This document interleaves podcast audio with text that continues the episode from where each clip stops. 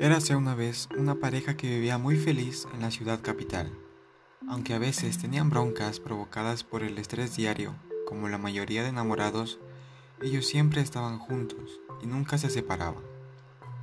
Una tarde caminaban por el bulevar de la 24 de mayo y se encontraron con un mendigo. La novia se percató de que aquel hombre sin hogar era más mayor que su padre, lo que le causó cierta tristeza. Rápidamente se acercó a aquel señor y le dio unas monedas para que se comprara algo de comer. El indigente miró las monedas como si se tratasen de un fajo de billetes. Dio las gracias con una voz suave y enternecedora y apresuró el paso hacia la tienda más cercana. El novio miró a su amada con una mirada de empatía y los dos subieron arriba de la calle. Ahí se disponían a sentarse y a disfrutar de la vista, pero se percataron de algo extraño. El novio preguntó, ¿Ese es el mendigo de las monedas? La novia solo asentó con la cabeza. Aquel hombre no había comprado nada para comer.